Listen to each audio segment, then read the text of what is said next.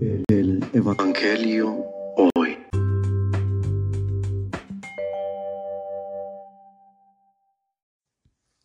Del Santo Evangelio según San Lucas.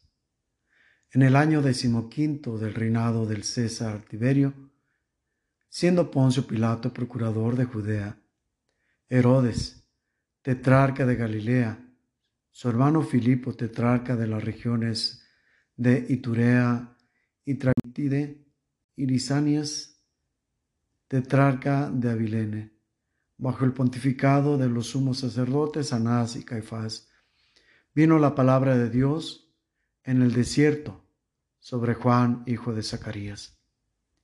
Entonces comenzó a recorrer toda la comarca del Jordán, predicando un bautismo de penitencia para el perdón de los pecados, como está escrito en el libro de las predicciones del profeta Isaías.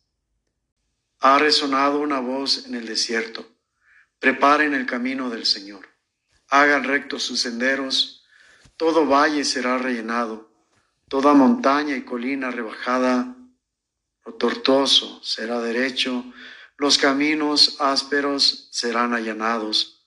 Y todos los hombres verán la salvación de Dios. Palabra del Señor.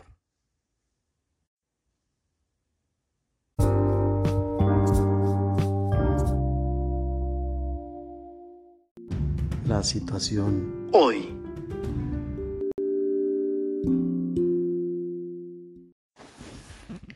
Entre más importante sea un hecho, con mayor precisión y minuciosidad se debe de documentar, pues ha de dejarse vestigio, no precisamente para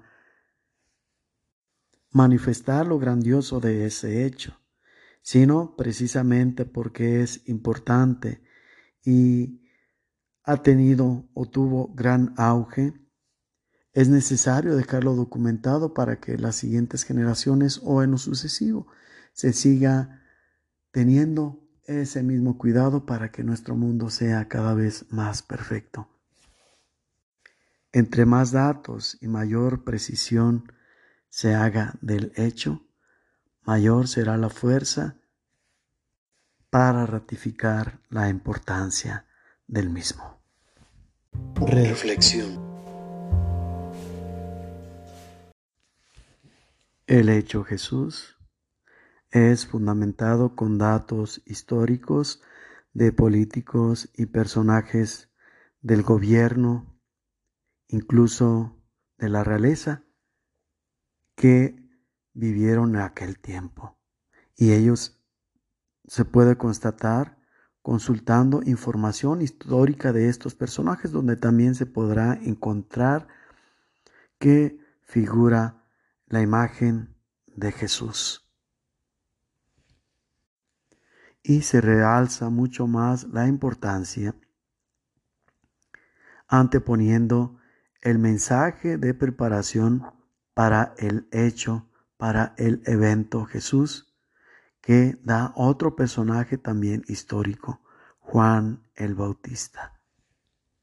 Aquí demostramos no solamente la realeza de Jesús, dado que en la realeza se anuncia a los personajes que entran en aparición en la escena. Y Jesús no es la excepción. Eso por una parte, pero también por otra parte, significa pues que dado que va a ocurrir algo sumamente importante, es necesario que vayamos asimilando esta realidad para que vayamos preparándonos para recibirla.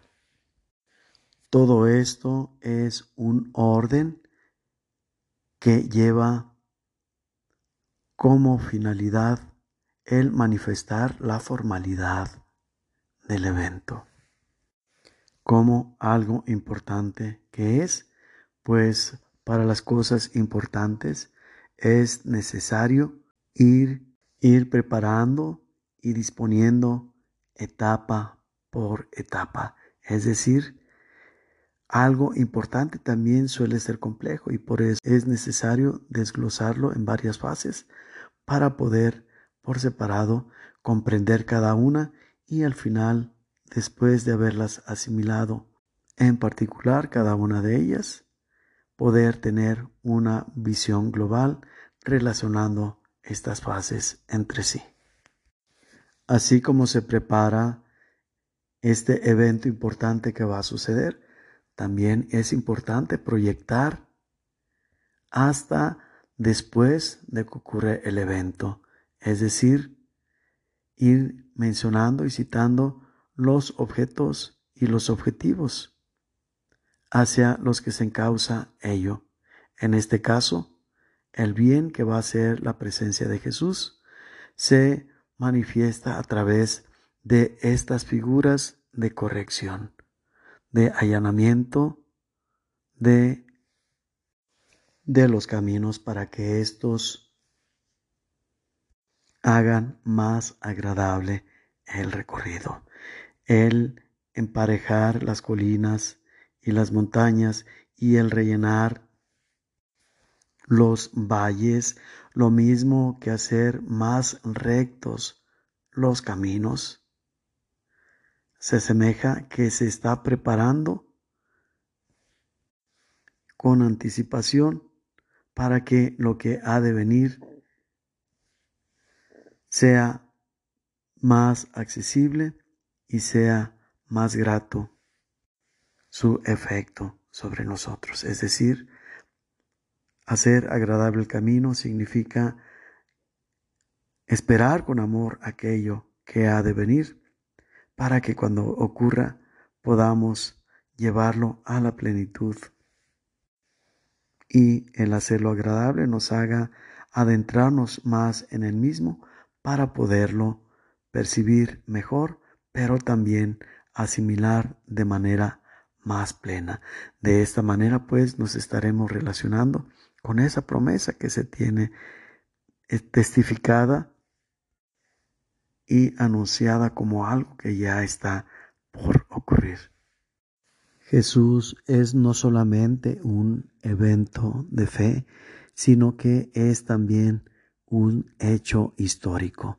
Por lo tanto, hemos de aprender de sus actos, de sus palabras, de su modo de vivir, tanto en la fe como también para lograr ser un buen ciudadano, una buena persona, para saber, a imitación de Él, poder dejar huella en este mundo, no en el sentido presuntuoso que nos enseña este, sino más bien en el sentido del servicio, pero sobre todo de entrega a los demás y de el ejercicio del amor sin condicionamientos, pero también sin la búsqueda de satisfacción para intereses propios.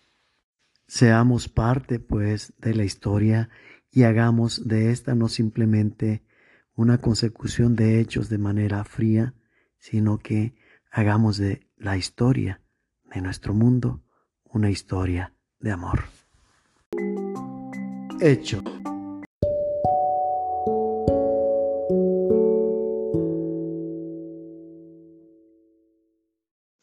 Los frutos de la redención se anticipen en tu persona y Dios te bendiga en el nombre del Padre, y del Hijo, y del Espíritu Santo.